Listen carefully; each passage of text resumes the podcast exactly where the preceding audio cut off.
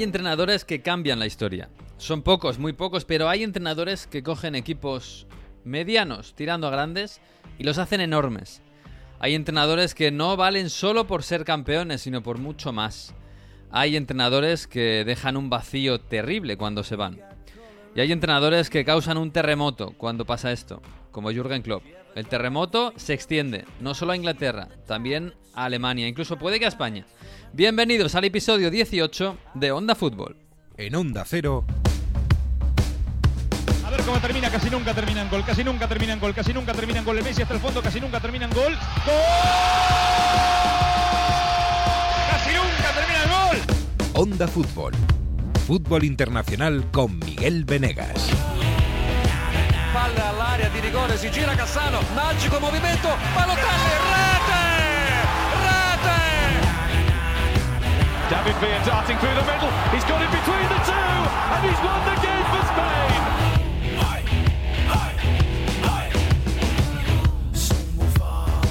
Bueno, pues aquí estamos a puntito de cerrar el mercado invernal, que sí que se cierra ya hasta pasado mañana, se cierra, ya no queda nada. Ya los deberes, ya hay muchas prisas en algunos clubes, ¿eh? No hay debe- los deberes no se han hecho, no se han hecho a tiempo. Pero bueno, estamos camino de la Champions que no queda nada y camino del fin del invierno que parece que se atisba ahí en el horizonte. Hola Jesús López, ¿qué tal? Muy buenas. Muy buenas, ¿eh? el mercado empieza ahora, ¿no? Esta es la semana buena. Estás- sí. Aquí es donde se mueve la, la pasta. No, en realidad para muchos el mercado empieza paso mañana, el último día, ahí a ver qué hay de saldo por ahí. No hay nada de saldo, todo carísimo, pero bueno, es lo que hay. En la Premier además están o sea, echando dinero ahí como si no costara. Bueno, hay un- una reducción de, eh, dramática con respecto al año pasado en, en- en Navidades, ¿eh? Ojo. Eh, Sí. Ojo, ojo con la crisis. Esta cosa del fair play Pero- financiero de la Premier. Pero de, eh, pero de dividir entre 10, ¿eh? O sea, de, de ese, de ese nivel. Ya, ya, ya. Oye, la semana pasada, eh, eh, un día como hoy, alguien filtró que esta, se- esta semana como la anterior, y que íbamos a saber que el City, que no sé qué, y no sabemos nada, ¿eh? No sabemos nada de nada. Ni Ah. sabremos en breve, creo yo. ¿Tú crees que no? Bueno, bueno. lo Uy, esto, no. ¿Te imaginas que en plena Champions ahí le- le aparece y les echan y no sé qué? Y bueno, bueno, qué quilombo. Hola Mario, Mario Gago, ¿qué tal? Muy buenas. ¿Qué tal, amigos de Onda Tenis? Venimos a Ay, hablar de nuestro estamos. amigo Carot um, Zanahorio Yannick Sinner o qué pasa? Italia se ha enganchado al No, tenis. no ha hablado, Así. no ha hablado Mario de tenis en en 10 años en Onda Fútbol. No, No. ha dicho, no ha pronunciado la palabra tenis, ni raqueta, ni red. Bueno, red igual sí, pero por fútbol. No sé, no, no sé ni cómo se marca un gol en el tenis, Julio. Juega con raqueta, Ah, con las manos, no tiene No. ningún sentido. eso no es tres- verdad, no es verdad porque os he vendido ¿Cuántos muy goles bien. ha marcado Sinner ayer? A ver, cuenta. De cabeza tres, creo, ¿no? Remonté, iba a dos, tres. Bueno, eh, no es verdad porque os he vendido muy bien en las ATP Finals de Turín, que por cierto este año 2024 en teoría es el último, a ver si lo renuevan, porque si ya estos últimos años, sobre todo este noviembre pasado, era una locura con Sinner, si Sinner llega después de ganar un gran slam y todo esto, eh, la ciudad de Turín, ni, ni Juve, ni Toro, ni Leche, se van a hacer todos eh, tenistas. Pero. Esto es en noviembre, ¿eh? Dice, no es- Sí, queda mucho, queda mucho. Ya, ya se han olvidado. Como Sinner no gane algo más, se han olvidado. Hacía 48 años que no ganaba un italiano un gran slam. Que está la gente de verdad loca. Camisetas, todo el mundo un detalle. La prensa deportiva es medio periódico hoy de Sinner entrevistando a cualquier. Es, no lo sé, no, no encontraría. Me, me cuesta encontrar un, un paragón en una comparación con, con España, ¿no? Sería como un, un deportista español que gane en un deporte que nunca lo ha Fernando hecho. Alonso. Sí, podría ser así. Sí, sí, sí, te lo compro. Sería un tema Fernando Alonso ganando su primer gran premio de Fórmula 1. Podría ser algo así. Bueno. Hola Manu Terradillos, ¿qué tal? Bonjour. Hola, ¿qué tal, compañeros de Onda Balonmano? Saludos desde el país campeón de Europa de balonmano. Bueno, Aquí increíble. cada uno de tiene lo derrotar suyo. ayer a Dinamarca. No, pero increíble No sé si el gol en las cosa. semifinales, Manu. ¿Viste el gol? Esto fue una locura. No, no, eso hay que verlo. El gol que hace Francia para forzar la prórroga contra Alemania de tiro libre es lo más loco que he visto yo en el balonmano en mucho tiempo. Nada, lo que sea por no hablar del PSG. Hablamos de Ya. balonmano, hablamos de tenis. Sí, voy a, voy a pasar el- el- la sección de, podcast de Onda Cero para que os hagáis vuestros chiringuitos ahí, como queráis. Vale. Bien, ¿todo bien por ahí por París? Bien, ¿no? Bien. Sí, Día de hemos resaca pasado- tranquilo porque no pasa nada por perder dos puntitos, pues ¿qué más da, no? Bueno, Luis Enrique se enfada, pero luego Mm. amanece un nuevo día, soleado, me entra el sol por aquí, por la ventana, Qué bien. así Qué que bonito. no pasa nada. Qué bonito París. Bueno, ha sido un fin de semana intenso. Ha sido un fin de semana especial. Ha sido un, final, un fin de semana muy emotivo, sobre todo en una ciudad del oeste de Inglaterra, en Liverpool.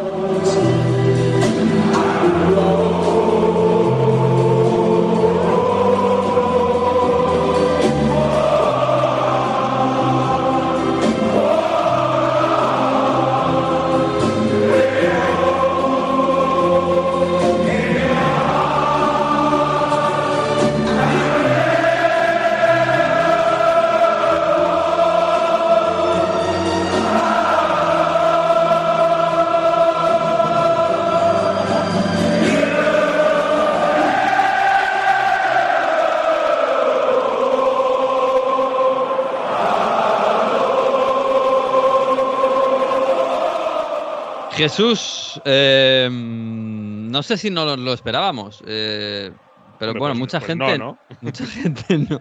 Hombre, algún día tenía que pasar esto y daba sensación, ¿no? De que estaba cansado Klopp y tal, pero claro. eh, No, la un- sensación, no mientas. Hasta desde ayer nadie decía, uy, veo a Klopp un poco cansado, ¿eh? No, es- eso no se ha dicho. poquito, Nadie. un poquito así más nadie que nunca. antes. eh, Es un tipo muy enérgico que antes, que, que, que última, igual es la edad también, ¿no? Pero se le veía un poco más tranquilo. Nunca ha estado tan mayor como ahora, ¿no?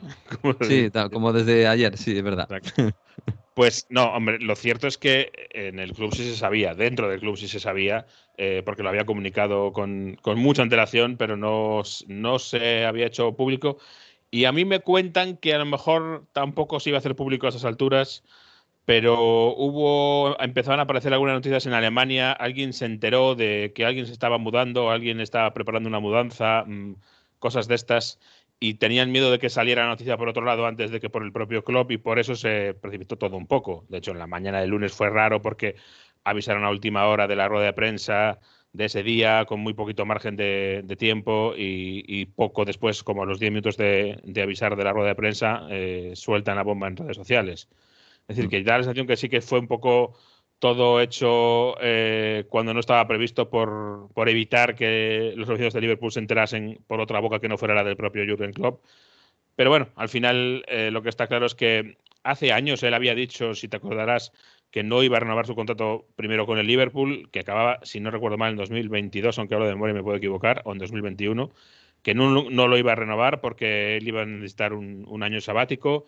Eh, luego se desdijo y renovó el contrato y siguió para adelante, pero sí, y se habló que era por su mujer, ¿no? Y sus hijos que estaban muy a gusto. estaba muy a gusto, que querían volverse. Bueno, pues llega un momento en que no ha podido más y que ha decidido eh, marcharse, dejar Liverpool, dejar Inglaterra, volverse a su país y, y dedicarse a, a disfrutar de la vida. Mm. Pues sí, que no está mal.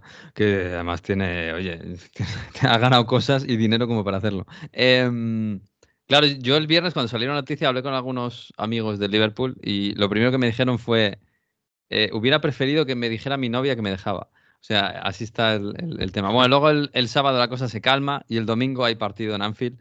Y bueno, yo creo que la primera reacción es la, la sensata, ¿no? Eh, la gente rendida a Jürgen Klopp, Jürgen Klopp que casi se le salta una lagrimilla en ese You'll Never Alone. Y bueno, lo habitual, ¿no? Pancartas, mucho cariño. Eh, y, y, bueno, nada especial, pero vamos, van a ser cinco meses de homenaje a Klopp.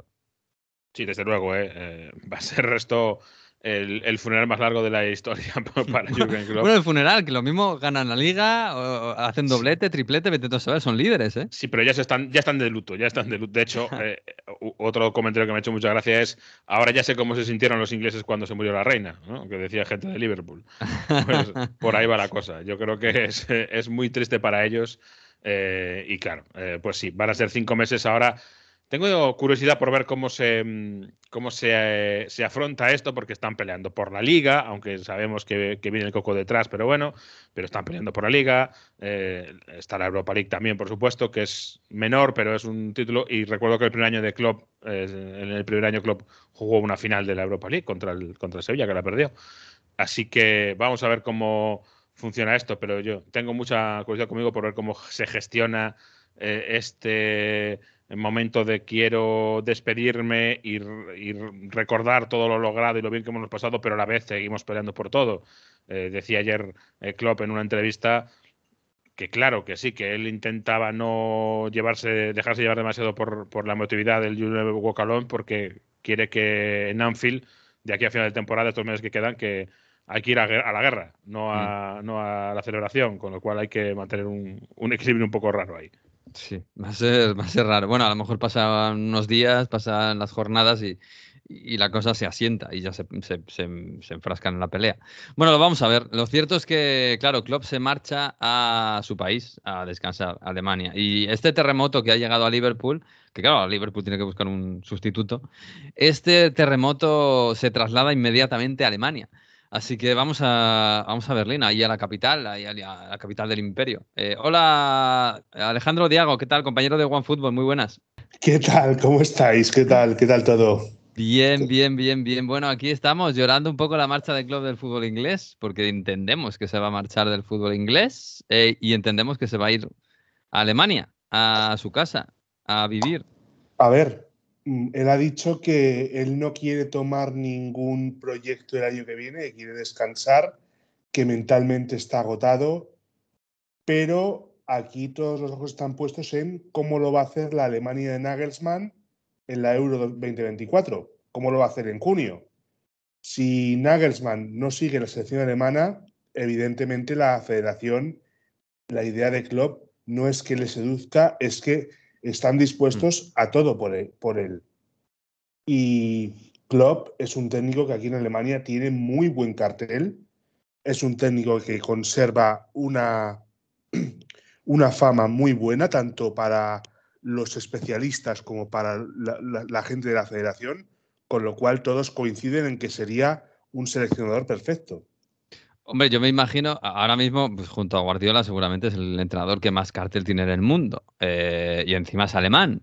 Claro, yo no había caído en esto de que había, de que había Eurocopa y la selección, a ver qué pasa, etcétera, etcétera. Es verdad que, bueno, quizás si estás cansado mentalmente, una selección no es mal lugar, ¿no? Para estar, tampoco tiene el, día a día y la presión continua. Pero bueno, no, una cosa, eh, perdona, que él hizo eh, claro el, el inciso de decir, el año que viene no voy a entrenar a ningún club o selección.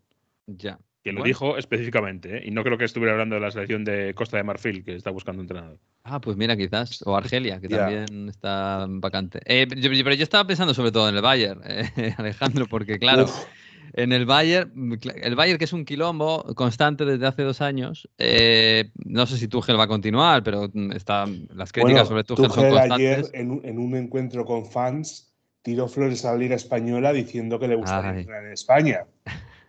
Con lo cual, no descartemos que después de lo que ha pasado este fin de semana con Xavi, pueda ser una alternativa para el Barça, porque Tuchel es un técnico que ya en Alemania tiene un bagaje, él eh, ya consiguió la Bundesliga con el Bayern el año, pasado, llegando como llegó en las últimas jornadas, pero este año no está consiguiendo que ese Bayern no solo que juegue bien, sino que transmita algo. Una cosa que en, Baviera valoran mucho, que es un equipo que, conecte con la gente. Y este Bayern no lo está consiguiendo. Con lo cual, estas palabras de ayer de, de, Tuchel diciendo, echando flores a la Liga Española, pues pueden ser un acicate más para que al final de temporada, si la dirección en Sabenstrasse decida que se acabó la de Tuchel y busquen un candidato, un candidato alternativo.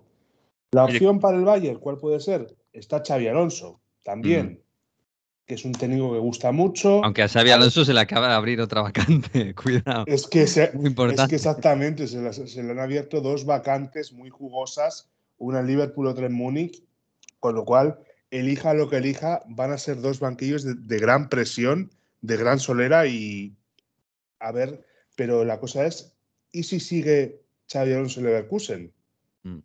Oye, ¿y, qué, tal se lleva Tuchel con, con Jorge Méndez? Pues eso ya. Eso, Digo porque para el Barça a lo mejor le venía bien, ¿eh? es un contacto que.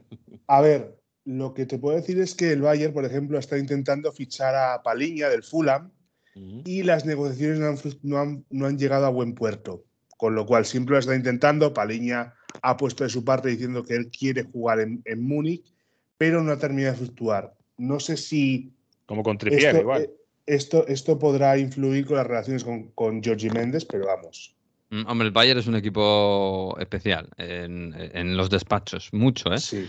Em, pero, Alejandro, eh, a ver, eh, si el Bayern ahora mismo pudiera elegir y tuviera siempre el sí del entrenador que quiere, iría por Klopp, ¿no? Porque yo todos los gestos que veo de, parte del Bayern desde hace ya tiempo eh, hacia Klopp, en cuanto se menciona la palabra Klopp, es, es, vamos, es un amor de, derretirse absolutamente todo el mundo. Creo que el último fue eh, eh, algún, algún, jugador hace este fin de semana. Em, todo lo que se habla de Klopp, que es el último entrenador que le ha ganado una liga al Bayern, es de, vamos, de, de, proclamarle un amor infinito y decirle, aquí están las puertas abiertas cuando él quiera.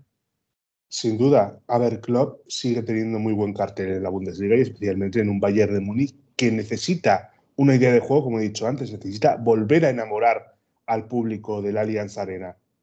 Con lo cual, Klopp sería un, técnico ideal. Ahora que Klopp quiere poner en pausa su regreso a la Bundesliga o su regreso a los banquillos en Alemania y en estos momentos puede decir no, también es una opción. Con lo cual, para mí, yo veo más factible a un año vista mm. que el Bayern vaya por Xavi Alonso más que a por Klopp. Ya que estás, eh, ¿podrías decirles a los aficionados del Barcelona que eso de Klopp, teniendo en cuenta que él quiere algo de un poco de tranquilidad en su futuro, no, no mm. pinta nada bien que, vaya al Barcelona? A ver, es muy difícil que, yo, que vaya al Barcelona ahora mismo Jurgen Klopp, porque además la idea es que... ¿Difícil o imposible? A ver, difícil por no decir imposible. Sí, imposible en el fútbol actual me parece que es, no se puede decir, pero vamos, casi. imposible en el fútbol actual. A ver, también está el rumor de Hansi Flick, que ayer lo, difundió, lo difundió Bill, pero mi pregunta es, ¿es Hansi Flick el entrenador ideal para este Barça en construcción que, que ha dicho Xavi y que, está, que se va a desarrollar en las próximas temporadas? Mm, no sé yo eh, sí que es cierto, su palmarés está ahí, salió campeón de Europa con el Bayern de Múnich después de una temporada de, llegar y coger un equipo que estaba roto tras la era Nico Kovacs, que eso, eso es indiscutible, pero ya en su etapa, en la última etapa en Múnich, empezó a haber unos síntomas de agotamiento, con lo cual eso es lo que más me tira para atrás de que Hansi Flick pueda ser un técnico ideal para el Barça. Mm, también, bueno, todos vimos cómo acabó su etapa con la selección alemana, con lo cual no es que la última etapa no haya sido la mejor, pero yo eh, un Hansi Flick en el Barça lo veo muy complicado. Lo veo muy complicado tanto para él como para el entorno del club. y en el caso de Klopp, perdona, en el caso de Klopp, el año que viene para el Barça o para cualquier otro, yo creo que probablemente sea imposible directamente porque tenía contrato con el Liverpool. No va a poder, no, no va a querer hacerlo, yo creo, no va a ser eh, así de trilero, pero en el caso de que quisiera, seguramente legalmente no va a poder, por el contrato que firmó con el Liverpool, la rescisión, irse a otro equipo el año que viene, porque, como digo, no va a tener contrato, decir me voy porque no puedo más, porque estoy cansado, y luego en junio está entrenando a quien sea. no, tiene sentido. No, claro, tiene, que, haber una voluntad, pero extrema de Klopp para ir al Barça, y, no creo que sea el escenario, porque además tendría el Barça, Klopp tiene un salario muy alto. Y legalmente seguramente no vaya a poder. Seguramente, pero vamos, tendría que pedirle al Liverpool, tenía que pedir favores, tenía que bajarse mucho sueldo, mucho dinero. Me parece que, vamos, a mí me parece una locura seguramente cuando firmen la ruptura de contrato con el Liverpool, cuando acaben, le pondrán algún tipo de cláusula de no competencia. Mínimo en la Premier, seguro. Igual le dejan la puerta abierta a alguna selección, pero lo que dice Jesús, teniendo contrato todavía, sería muy feo que te digan, no, estoy cansado, pero luego a los dos días no apareces en otro club. Que por buscar, que, por buscar trabajo buscar entrenador hasta la selección de Brasil, ¿eh? O sea, puede estar. Sí, también. Eso, también, eso, eso también es cierto. Pero yo creo que es más lo que, lo que comenta Jesús y lo que, lo que comenta Manu también, que le pondrán un tipo de cláusula de para que no entrene a clubes en, al menos en Inglaterra o incluso en el resto de Europa, pero si llega un proyecto de selección, puede ser algo que seduzca bastante, que le deje la puerta abierta. Y ahí es donde la Federación Alemana tiene una oportunidad para intentar, intentar volver a hacer una selección competitiva a dos años vista, de cara al Mundial de Estados Unidos, de México y Canadá. Mm. Desde luego. Bueno, va a haber mucho, mucho movimiento este verano en los banquillos, ¿eh? parece bastante claro. está el del Barça vacante, está el del Liverpool vacante, el del Bayern puede ser.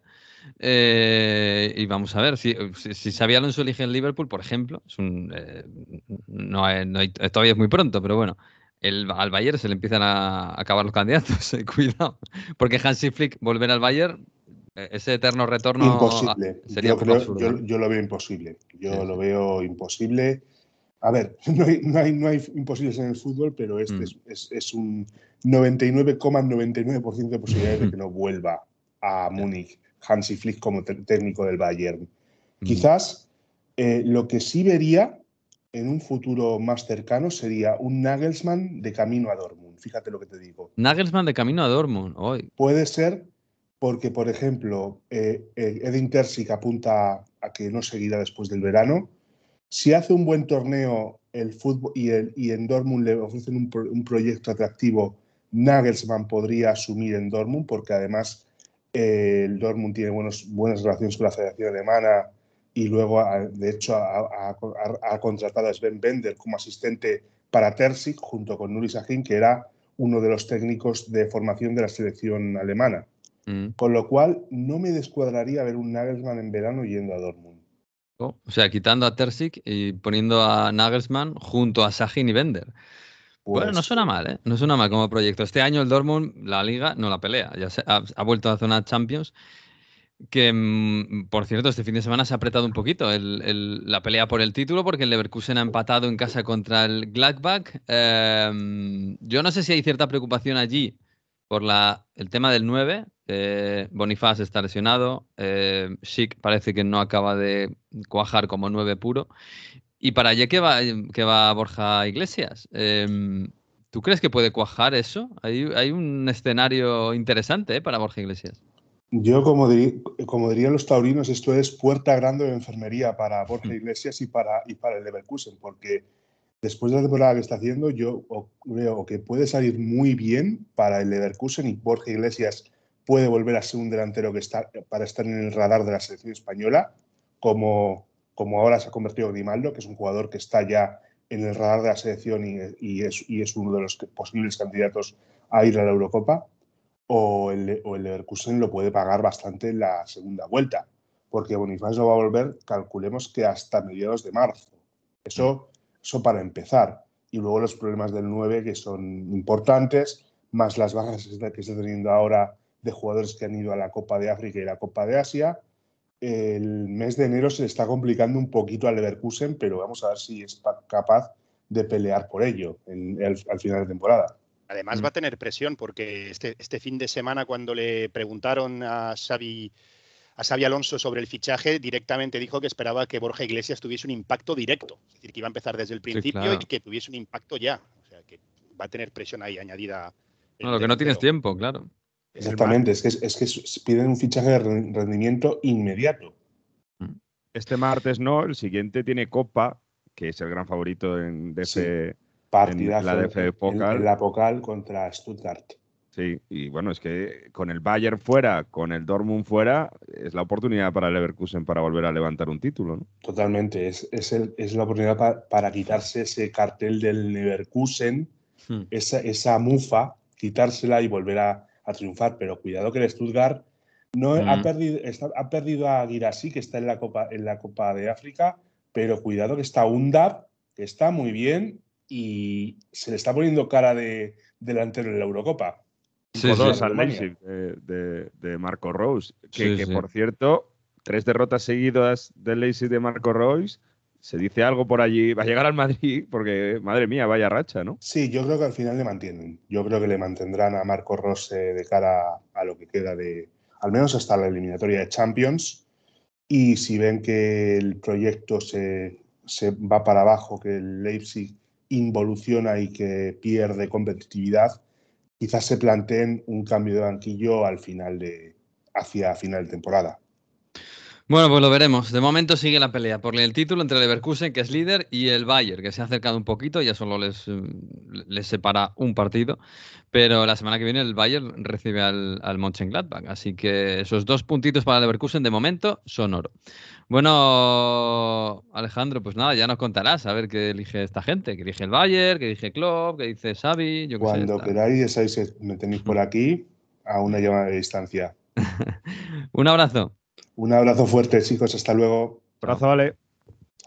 Bueno, pues ahí dejamos los asuntos alemanes. Por cierto, eh, eh Manu, mm, otro bueno, no sé cómo está el banquillo del Paris Saint Germain, pero después del empate de ayer del París contra el Brest, eh, otro al que se le ha preguntado, porque es un banquillo habitualmente caliente y es un entrenador candente, es a Luis Enrique, ¿no? Por el tema Xavi, por el tema Barça, por el tema, bueno, todo este movimiento de banquillos, a lo mejor también le puede tocar un poquito.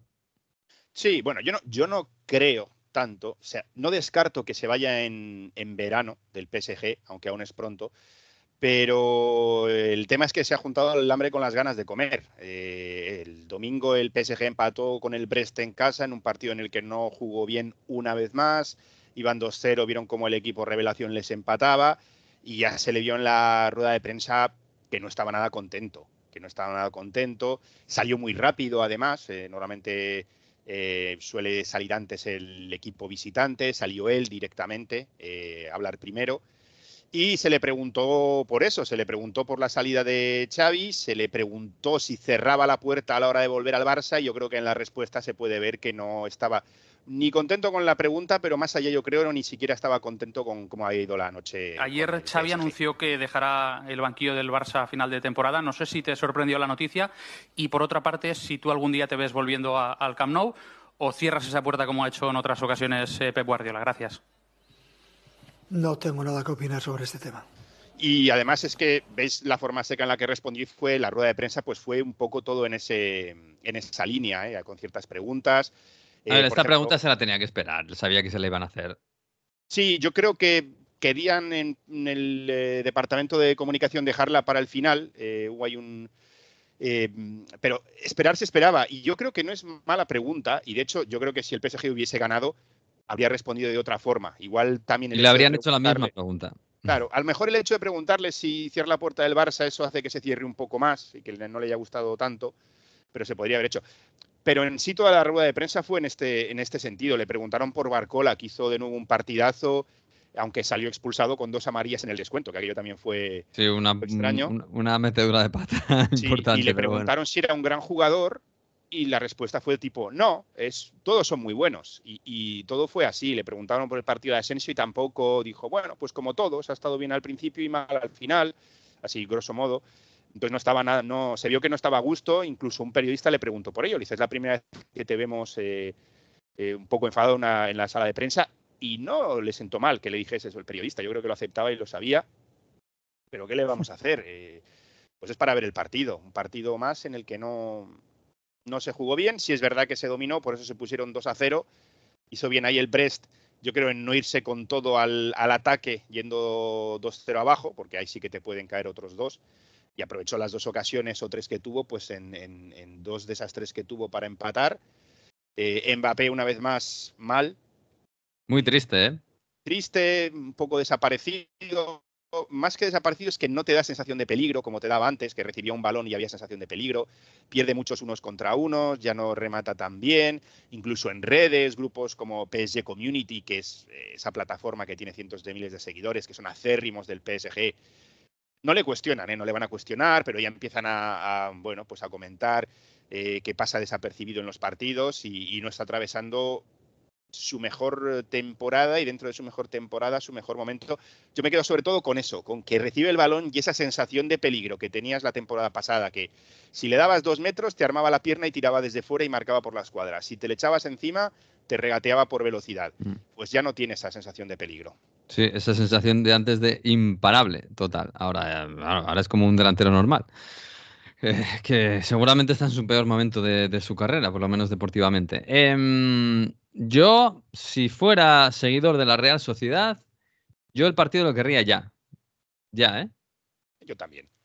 Yo también porque Yo creo que, por ejemplo, eh, ya que hablábamos de Mbappé, parte de esa situación es el esquema, porque ahora juega de, juega en punta él, por mucho que Luis Enrique diga que ah, según con quién juegue se tira más a un lado, juega por el centro, el sistema ahora, antes jugaba con cuatro hombres en ataque y seguía jugando con un 9 que solía ser Colomuani y Gonzalo Ramos, metía ya Vitiña por la izquierda, Dembélé para abrir, vio que eso desequilibraba mucho.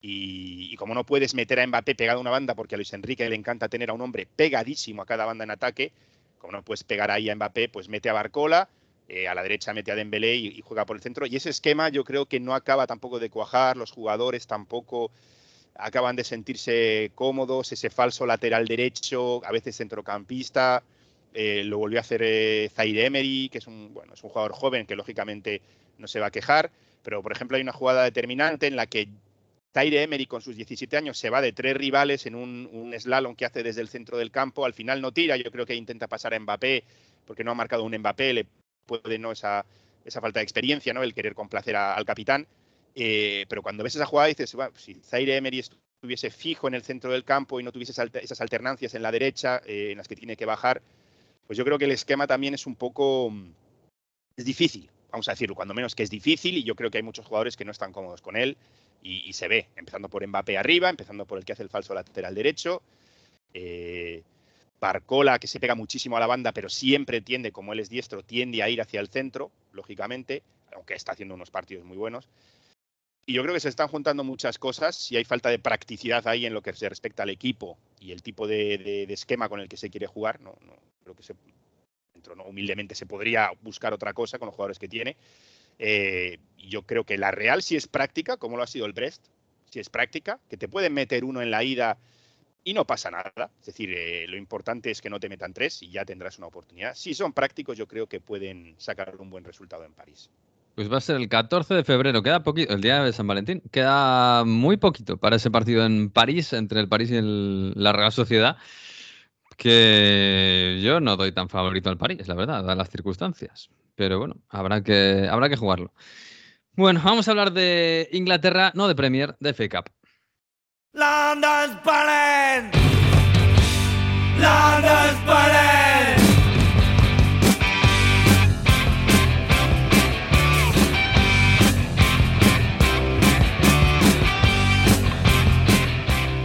Bueno, Jesús, eh, la verdad es que la FA nos está quedando un pelín sosa en cuanto a, a sorpresas a, no sé, a cosas muy raras. Casi, casi lo mejor es eh, ver al United jugando en Newport, ahí en un campito chiquitín, con la gente en, las, en, los balcones. Y pasándolo mal. Y, pasándolo bastante mal, sí, pero bueno, al final han, han remontado. Y eh, bueno, y nos quedamos con el, con el Maidstone este, el, el Maidstone. Eh, es el único equipo, lo diré fatal porque me ha sonado rarísimo. Pero es el único equipo, el equipo de sexta división que se mantiene ahí en, en, la, en los octavos de final. El Maidstone United, ¿te refieres? Sí, exacto. Sí, no, eh, desde luego. Eh, sexta división, ahí está. Eh, y además tiene un. un iba a decir asequible, obviamente no es un cruce asequible, es uno no imposible. No, pero ya estamos en octavo, es decir, que ya tampoco. Es uno no imposible, no, asequible obviamente no es porque es un equipo que está tres o cuatro divisiones por encima suya, que le va a tocar, con lo cual. Sí. No nos pasemos, pero sí, es, es la Cenicienta, obviamente, que sigue viva y tenemos varias eh, eh, bonitos replays eh, a jugarse la semana que viene, entre ellos un Aston Villa Chelsea, el equipo de, de Unai Emery que llevó el partido a ceros en Stamford Bridge y, se gana la ventaja de campo para la, para la segunda parte de la eliminatoria, que no para la vuelta. Y aparte de eso, pues bueno, pues sí, como tú dices, el United que remontó después de ir 0-2 ganando al Newport y que le empatasen y al final tuvo que hacer otros dos goles. Por cierto, United eh, sumido. Ha, habido esta semana eh, una buena ración de temas extradeportivos muy bonita en ah. Inglaterra. Parecemos Francia ya, Manu. Entonces vamos a hacer la competencia. Por un lado está eh, Marcus Rashford, que el viernes por la mañana llamó, se hizo lo que se llama en Inglaterra, que es muy típico, call sick, ¿no? Call sick significa que llamas al trabajo diciendo que estás enfermo y no puedes ir a trabajar. Colsic es lo que hizo, pero claro, lo hizo el viernes por mañana cuando el jueves por la noche se le vio en Belfast de fiesta a Marcus Rashford. Entonces, claro, no solo el, miércoles, no solo el jueves, sino también el miércoles, porque hubo un poquito de, confusión, pero claro, si el jueves por la noche estabas saliendo de fiesta en Belfast, claro, el viernes por mañana estar entrando en, Manchester, en Carrington, es, Claro, es difícil. Sí, viene, viene, viene, viene lejos, viene apartado. Mm. Y, y le han pillado con el carrito del helado y ha dicho tenga que bueno que no quiero hacer mucha sangre con otros sí hace más sangre ¿eh? eso te iba a decir eh con poner un tuit. con el niño bonito de la ciudad no, no se atreve tanto eh sí, sí, además, además Rashford no sé ¿eh? pero tenía una vitola o tiene como un es famoso porque colabora mucho con la comunidad que parecía un tipo con la cabeza bien puesta, ¿no? Para irse de fiesta a Belfast, ¿no? Pero bueno, también en Belfast con la, con la comunidad de Belfast, en este caso. o sea que. sí, sí. Visto así. O sea que está bien. Pero tenemos esta, la de, la de Rashford, y tenemos otra que ya es estupenda, eh, la de Kyle Walker. Que él uy, ha confesado, uy, uy, uy, en una entrevista al Sun, eh, al Sun, nada menos, que yo esto tampoco lo entiendo, que al final te vas a dar la exclusiva al Sun, pero bueno, cada uno que no solo que le había sido infiel a su mujer, que era su novia de toda la vida, desde pequeñitos, sino que tiene otra familia fundada con su amante y su hijo secreto. Es brutal. Tenía una doble vida, vaya. Exacto. Tenía su familia A y su familia B. Yo, esto, que, es muy novelesco, yo. increíble. ¿Cómo se hace? Es verdad que los futbolistas igual tienen. un personaje famoso. Sí, sí, además eso. Bueno, es verdad que los futbolistas igual tienen más tiempo. Yo, yo sobre todo, yo me lo planteo en mi vida y digo, es imposible. ¿Cuándo? ¿Cómo? O sea, es imposible. Pues un futbolista es verdad que tiene más tiempo en el día a día, ¿no? Aunque luego tiene viajes y tal. Pero, ¿cómo se puede tener dos familias a la vez? ¿Y, que una no se dé cuenta de la otra? Es imposible. Bueno, en este caso creo que era una, la, oficial, la que no claro, lo sabía. la oficial era que, me imagino que la otra lo sabría, ¿no? sí, claro, obviamente, porque está casado, pero bueno. Pero en fin, Así, así va la, vida en, Manchester, ¿eh? para que luego digan que es una ciudad aburrida, fíjate. Ya ves. Llega, A, tener, llega a estar llena de oportunidades y, eh, y además con una celebrity, ¿eh? O sea, ¿Con, una, celebrity? Sí, con una ex concursante de realities, o sea que... Ah, madre mía, madre mía. Bueno, pues, pues nada. Y este se quería ir a Múnich. Ted Lasso, Ted Lasso... Sí. No, se quedaba corto Ted Lasso. Y, ha, dicho, corto. Ha, dicho, que se quería, se quería ir a Múnich para escapar de todo eso. para hacer una tercera familia. O, igual eso, no sé, para buscar, probar suerte en Alemania, no sé, pero... Madre mía, cómo está Pero claro, se quería ir a Múnich, pero como una forma de escapar del lío que tenía en su vida, claro. Ya, ya. Madre mía. Pues, ¿cómo está el patio? Yo te iba a preguntar por el Tottenham City, pero total ya. aburrido, aburrido, muy aburrido. aburrido. Que, que, bueno, del, del, Tottenham City, que por ganó, ganó, el City en el último minuto, eh, por eso no hay replay, que habría, habría sido un problema meter otro replay en el, en el Manchester City, pero bueno, otro partido por ahí. Em, oye, ¿lo dejaran qué? Porque yo pensaba que ya estaba entrenando. Sí, ha dicho Pep que, estaba entrenando y que está más cerca, pero que no lo veía todavía. Pero ni para convocatoria, ¿eh? Estuvo. Sí, bueno, a ver, es Copa, ¿eh? Con lo cual mm. imagino que también ahí entra un poco en ese sentido la, eh, eh, el componente de vamos a arriesgar lo mínimo posible. Le ha querido dejar una semana más. Y por lo que dice o lo que ha dicho Pep es, es, de esperar que ya esté de vuelta para la semana que viene, para el próximo partido de liga. Si no lo estuviera al menos la convocatoria, pues ahí sí que a lo mejor había que volver a encender alguna alarma, pero en teoría eh, se lesionó antes de Navidades, recayó a la vuelta de Navidades y ahora debería estar totalmente casi a punto, como decía el otro. Totalmente casi a punto. vale. El, próximo partido es paso mañana, ¿eh? Que hay Premier entre semanas. Contra el Barley en casa. Bueno, no sé. No sé si a lo mejor le meten ahí banquillo, pero es verdad que llevamos esperando a Haaland desde. Es verdad que recayó. Pero llevamos esperando a qué pasa con Haaland, qué pasa con Haaland. Casi, casi como con De Bruyne, que ha estado media temporada fuera. Pero bueno. Pues, pues nada, ¿nos vamos a Italia o qué? A ver si, si podemos bajar la música un momento, por favor. È una casa un po' piccola, sembra fatta per te. per te. È diventata la nostra da quando è appiccicato tutti i momenti che hai passato con me. Ah, ah, sopra il frigorifero. Sopra il frigorifero. C'è la mia faccia e mi fa ridere che sono da tutte le parti girando gli angoli di questo mondo non posso Bueno Mario, esto que es me suena mucho. Volvemos a Sanremo 2022 Hoy, porque San esto es San Giovanni. Es Sanremo? Queda una semana. Este ah. martes no, estamos grabando el lunes, mañana no. La siguiente semana, el día 6, empieza Sanremo 2024 ya va, venimos calentando en Onda Fútbol con alguno de los favoritos, ahí con Analisa, lo estuvimos escuchando la semana pasada. Va a estar San Giovanni, que estuvo en la edición de 2022 y una de sus canciones, aunque no ganó, que más escuchaban en, todo el mundo, porque esto igual que en España pasa que la que no gana casi se escucha más que, la que gana, porque luego durante todos los meses se escuchan sus canciones por, por todos los lados, ¿no? La radio, las discotecas y tal y demás. Bueno, pues esta canción de Farfale, Piono Farfale, eh, de San Giovanni, se hizo súper viral, la escuchó todo el mundo e llegó a España con Aitana reversionándolo con mariposas. De hecho, mucha gente habrá escuchado la canción y digo, ah, esta es la de Aitana. no, pues la original es de San Giovanni, luego la reversionó Aitana y esto ha llevado a que el jueves de cover de San Remo 2024, San Giovanni y Aitana estén juntos en el Ariston, en la ciudad de San Remo, en, los, eh, en, la, sí, en esa serata de, de, parejas o de invitar a otros eh, cantantes y ahí los veremos juntos. Pero la original es Farfale de San Giovanni. Oh, Farfale de San Giovanni, no es Aitana, no, es San Giovanni. Volano farfalle, non sto più nella pelle, ho perso le emozioni,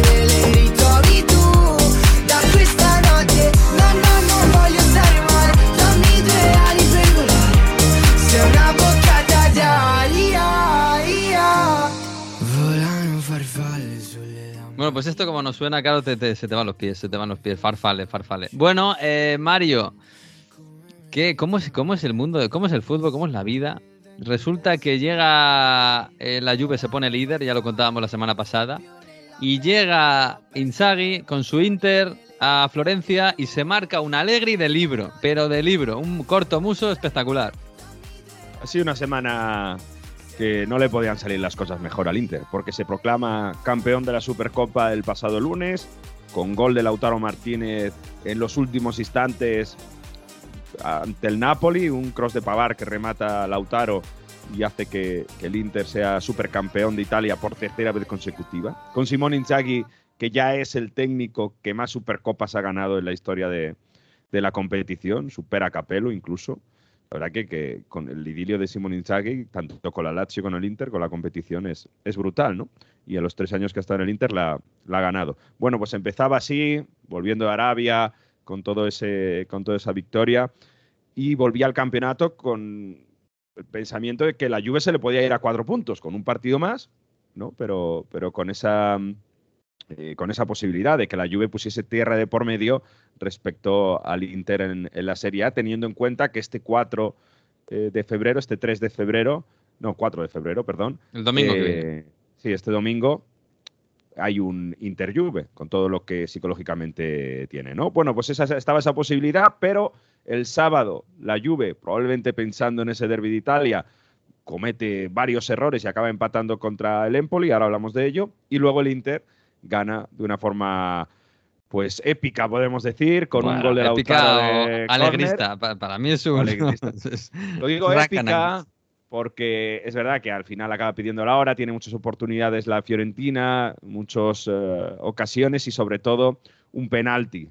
Un penalti en el que Sommer eh, comete un penalti en una salida de puños y que Nico González lo tira fatal, pero eh, al final acabas parando un penalti salvando los tres puntos. Y ganar en Florencia no es nada fácil, ganar después de ganar la Supercopa no es nada fácil, en todo el clima, al final Pavar saca un balón en la línea, épica en ese sentido, que sudó sangre el Inter para ganar los tres puntos en, en Florencia y ahora, pues con un partido menos, el Inter es líder de la Serie A el partido que tiene que recuperar contra el Atalanta se va a jugar el 28 de febrero, es decir, mucho más adelante, pero quiere decir que si el derby de Italia de este próximo domingo no va a ser definitorio, ¿no? no va a ser definitivo para la clasificación, porque aunque gane la Juve, si el Inter recupera el partido que tiene contra el Atalanta y lo gana, mm. volvería a ser eh, líder. Así que bueno, pero hay que ganar al Atalanta, ¿eh? que el Atalanta no es nada fácil. ¿eh? Está volviendo es cierto que es en San Siro. No es un mejor ¿eh? nivel, pero está, está en un buen nivel. Es en San Siro, ¿eh? el, partido es verdad, y está haciendo, lo está haciendo bastante bien la Atalanta, incluso sin, sin Lukman, ¿no? De hecho, bueno, eh, volviendo a encontrar Escamaca, con Mirachu, con De Ketelare, que, que lo está haciendo bastante bien, y de hecho son cuartos ahora mismo por, por encima precisamente de la Fiorentina, al que le ha quitado el puesto, por encima del la Lazio, que hizo un partido horrendo contra el Napoli. Mm. y por encima de, del propio Napoli, ¿no? Que, que, la verdad que con Mazzarri está, Está haciendo esta cosa, este cambio de módulo, este cambio de sistema con defensa 3, Mm. con muchas bajas, pero que no acaba de convencer a nadie. Y, y es tremendo lo que se ha caído el Napoli en, Sí. en seis meses. Oye, tengo dos preguntas de, de- de- de amigos. Tengo amigos del Atleti preocupados por el Inter. Em, ¿Va a llegar muy fuerte el Inter a, esa eliminatoria de Champions contra el Atlético de Madrid? Em, porque la verdad es que es- esa sensación da. Es verdad que tampoco tiene un liderato mm, súper... Vamos, que no está dominando muchísimo en Italia, pero sí que da esa sensación de ser un equipo top. Da una sensación de que cuando quieren activarse, lo hacen de forma fantástica y que sus jugadores top son muy determinantes. Lautaro Martínez lleva 19 goles en 19 jornadas de Serie A que ha participado. Y Sin penaltis. siendo sin ser el lanzador de, de penaltis que es Sananoglu. En Florencia no están precisamente ni Sananoglu ni Varela. Y salen Fratesi y Aslani. En Florencia, que es un campo complicado. Y aún así el Inter responde. Hasta, y ya sé que aquí me vas a poner un pero, cuando salen Alexis y el menor venido Arnautovic, al final el Inter gana la Supercopa porque la acción del gol de Lautaro contra el Napoli en Supercopa la inicia Alexis. Entonces, bueno, eh, es cierto que no tiene esa faceta goleadora el Inter con sus suplentes, pero Mm. hace que el juego al final eh, se, se- se sigan eh, realizando acciones de gol, ¿no? Que, que el, el sistema de juego funcione. Por cierto, en Florencia tampoco estaba Di Marco, que es el gran asistente del equipo. Y sobre todo es que eh, es difícil hacerle gol a- al Inter. En lo que va desde 2004, solo le ha hecho un gol el Monza en un 1-5, donde el equipo, bueno, estaba. eh, no, perdón, también el Verona. En ese, partido también era, era el de la Befana. Que, eh, dos penaltis, ¿no? Dos penaltis de Darmian. Pero en cinco partidos, dos goles en contra y de penalti.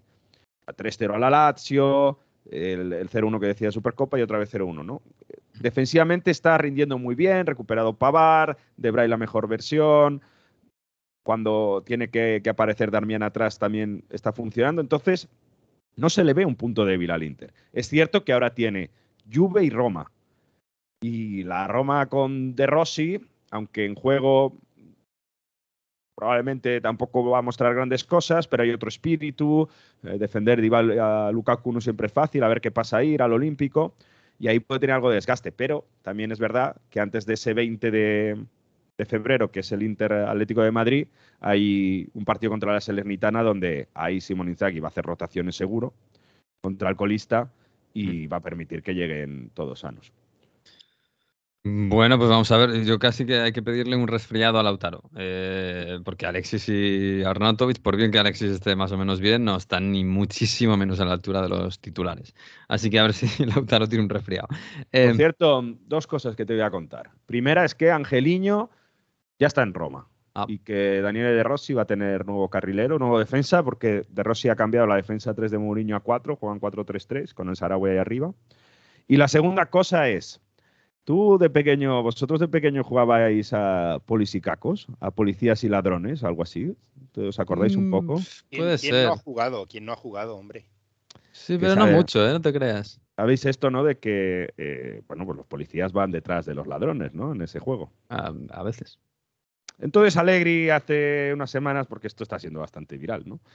Y Allegri hace un par de ruedas de prensa diciendo, haciendo una metáfora, dijo, bueno, nosotros, esto es como cuando juegas a polis y cascos, ¿no? Polico, esto es como cuando juegas a guardia y ladri, a policías y ladrones. Nosotros vamos por detrás, somos los policías que perseguimos a los ladrones. Mira, escucha. Uy, qué feo eso. Se c'è uno davanti, c'è qualcuno dietro che insegue. Eh, come il gioco i guardie e ladri, uguale. Eh, è lo stesso. I ladri scappano, le guardie rincorrono. Quindi ¿Está llamando ladrones al Inter? Claro, la metáfora a lo mejor no es la más adecuada. ah, madre mía. Pero aquí los condenados. ¿quiénes son? A ver. Esto ha provocado, pues, muchas reacciones. El La Inter- Juve llamando ladrón al Inter.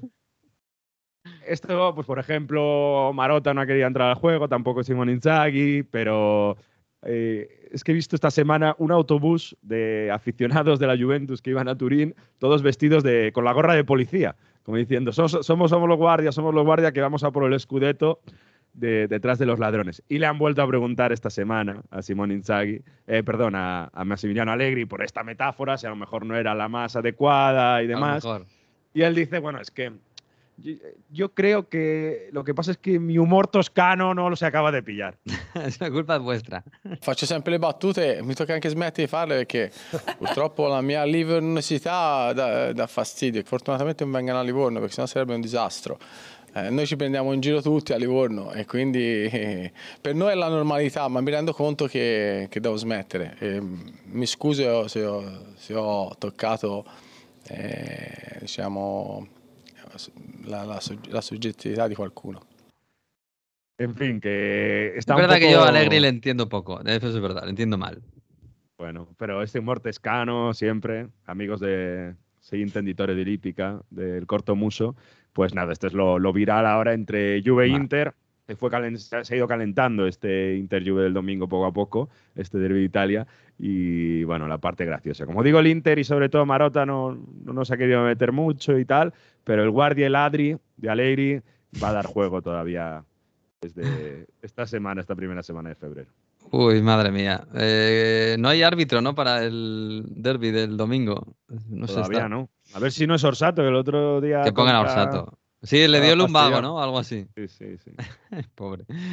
Bueno, pondrán a Orsato, sí, está bien. Bueno, eh, no, te iba a preguntar por el Napoli. Seguidores del Barça también están un poco, claro, como el Barça está un poco cabizbajo. Eh, ya lo contamos el, fin de semana en Radio Estadio. El, el, Napoli está peor que el Barça. Pero además, con, con sensaciones, yo diría que peores todavía, porque el Barça al menos remonta parcialmente contra el Villarreal, ¿no? Se, pega un tiro en el pie y comete muchos errores, pero es que el Napoli no da esa sensación de competir, ni, ni aunque sea parcialmente. Lo del Napoli en las últimas semanas es como un equipo totalmente desnaturalizado, donde ya no queda absolutamente nada que recuerde al equipo que fue campeón, con Mazzarri, como decía antes, jugando defensa 3. En esa final de la Supercopa sí que se vio que el equipo en la primera parte tuvo alguna llegada y demás, pero al, al final Giovanni Simeone acabó expulsado y se fueron todos atrás, es decir, totalmente eh, pragmático, totalmente pasar de ser un equipo dominador a un equipo que, que, prefiere dejar el balón a los demás. Y encima, si no tienes Osimen y, y Caraskelia en el Olímpico, pues se ve como, como pues eso, que, que, no hay mm, imaginación, no hay, no, no hay acciones de ataque. Ha sido la semana donde Aurelio de Laurentiis ha dicho que Osimen no va a seguir en el Napoli la, semana, la, temporada siguiente que eso ya se sabía desde hace tiempo, incluso cuando renovaron, porque Osimhen ha renovado y que tiene una cláusula de rescisión de 120, 130 millones de euros. A ver quién los paga. Yo os comentaba el fin de semana, ¿quién va a pagar 130 millones de euros por Osimhen? Arabia Saudí, la opción más plausible, yo creo, pero si el París se va a Mbappé, está pagando 130 millones por, por Osimhen, ¿tú lo ves, Manu? Es que yo creo que es mucho dinero por Osimhen ahora mismo, ¿eh? En verano, perdón, el verano pasado a lo mejor, pero yo no veo a ningún club pagando 130. Y si se va Mbappé, buscarán algo, seguramente, pero no sé si van a llegar a tanto. ¿eh? Yo tengo y la otra opción, la otra opción que se ve más plausible en Italia es el Manchester United, que tampoco lo acabo de ver. Claro, es el comodín. Bueno, el Chelsea ahora es el comodín también.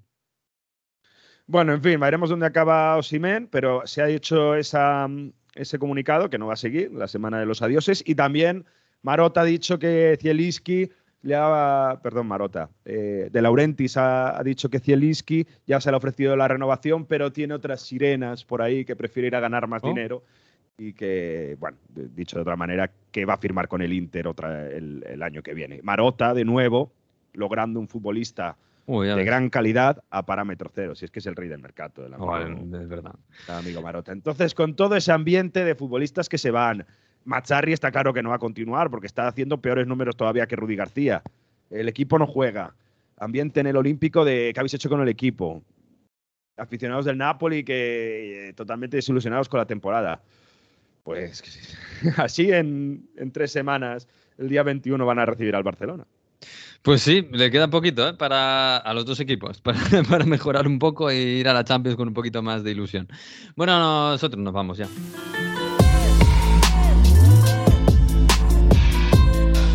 Así que, bueno, tenemos una semana, como no tenemos Champions, los ingleses tenéis liga, como si no pasara nada, como siempre. Eh, además ya retomado. la liga ya se, ha tirado enero de vacaciones, ¿eh? Ya, han vuelto ya todos, ¿no? Ya no hay nadie por ahí de viaje.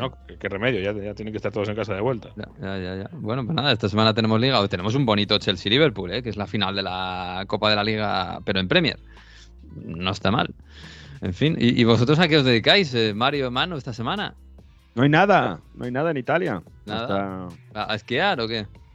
Esquiar, ah, si, hubiese nieve, porque el tema está mm, complicadísimo. Pero sí, eh, Italia, si os acordáis, no hizo descanso en Navidad, entonces lo que permite es que haya más huecos entre semana. Y los partidos de recuperar de Supercopa Italia, como os he dicho, se van a hacer a finales de febrero, al revés que España.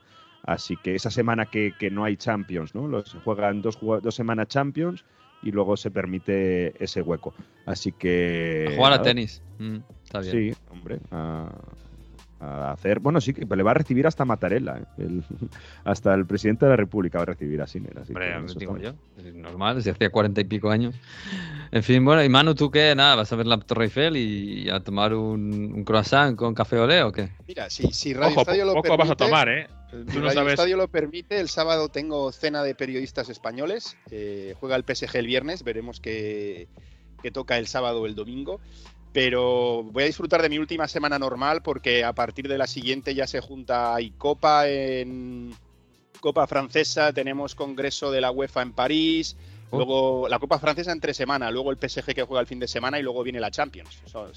vienen dos semanas después bastante cargadas.